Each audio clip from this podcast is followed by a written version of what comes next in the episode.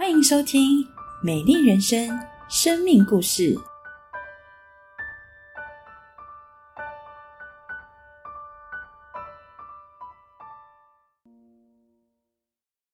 亲爱的家人、朋友，平安！我是欧宇轩，想请问大家一个问题：您喜欢现在的自己吗？如果要帮自己打分数，您会打几分呢？在我来到教会认识耶稣以前，我是别人眼中认真的好学生、贴心的好朋友，但在好成绩、好人缘的表象之下，却是彷徨不安、患得患失的内心。那时候的我以为好成绩、好人缘能带给我生活的意义和生命的满足，于是我努力的追求，小心翼翼的维持课业表现，经营友谊，只为讨人的喜欢。但我心中的孤单感和虚空感却挥之不去。我变得越来越在乎别人的眼光，却越来越害怕面对自己的软弱，生怕把真实的自己表现出来。我很不喜欢这样的自己，却又无力改变。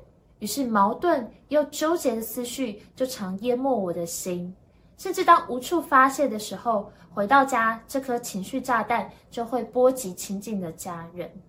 我常常想，我存在的价值、人生的目标到底是什么呢？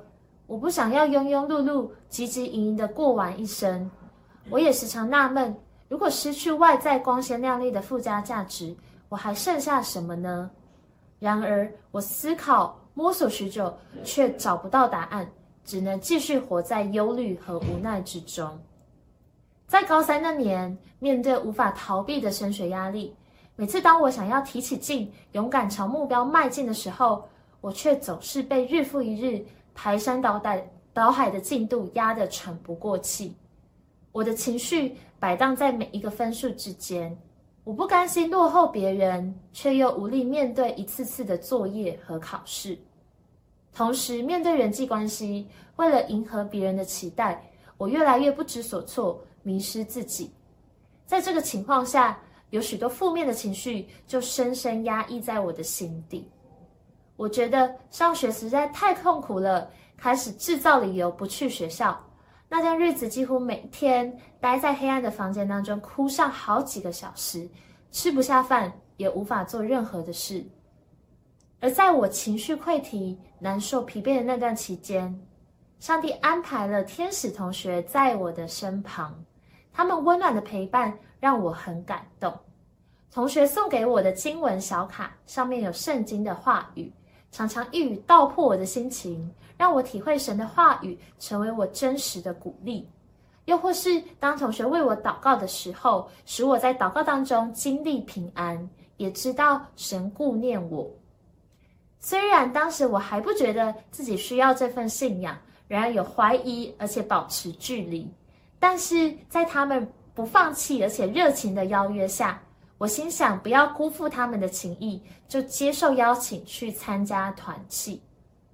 在某一次高三生的聚会中，我很讶异看见同样面对升学压力的这群学生，他们脸上竟然笑容满面，和我在学校里面见到大多数高三生愁烦的脸色截然不同。我很好奇，到底是什么神奇的能力，可以让他们这么积极勇敢的面对挑战？他们真诚的分享和爱中的带导，也令我印象深刻。之后，我进入大学，充满期待的迎接全新的开始。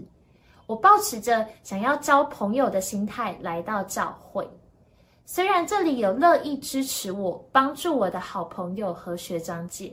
但我仍然有自己期待的大学生活。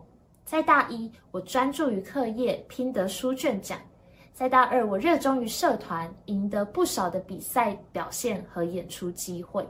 但我却没有真实的归属感，反倒因为社团练习频繁，使我读书时间受限，成绩一落千丈。于是我开始自我放弃，失去上课读书的动力。到大二下学期，还被当了好几个科目，但感谢神，他的慈爱从未离开我。在我彻底无助、失望、身边没有任何老师、同学可以帮助我的时刻，我回过头来寻求教会传道和辅导的帮助。他们愿意倾听我的困境，给予我实质的建议，并陪伴我从混乱的步伐和情绪的低谷中重新出发。虽然我课业被当是既定的事实，但是我却有说不出来的平安和力量。我可以靠着耶稣重新面对我生命的困境。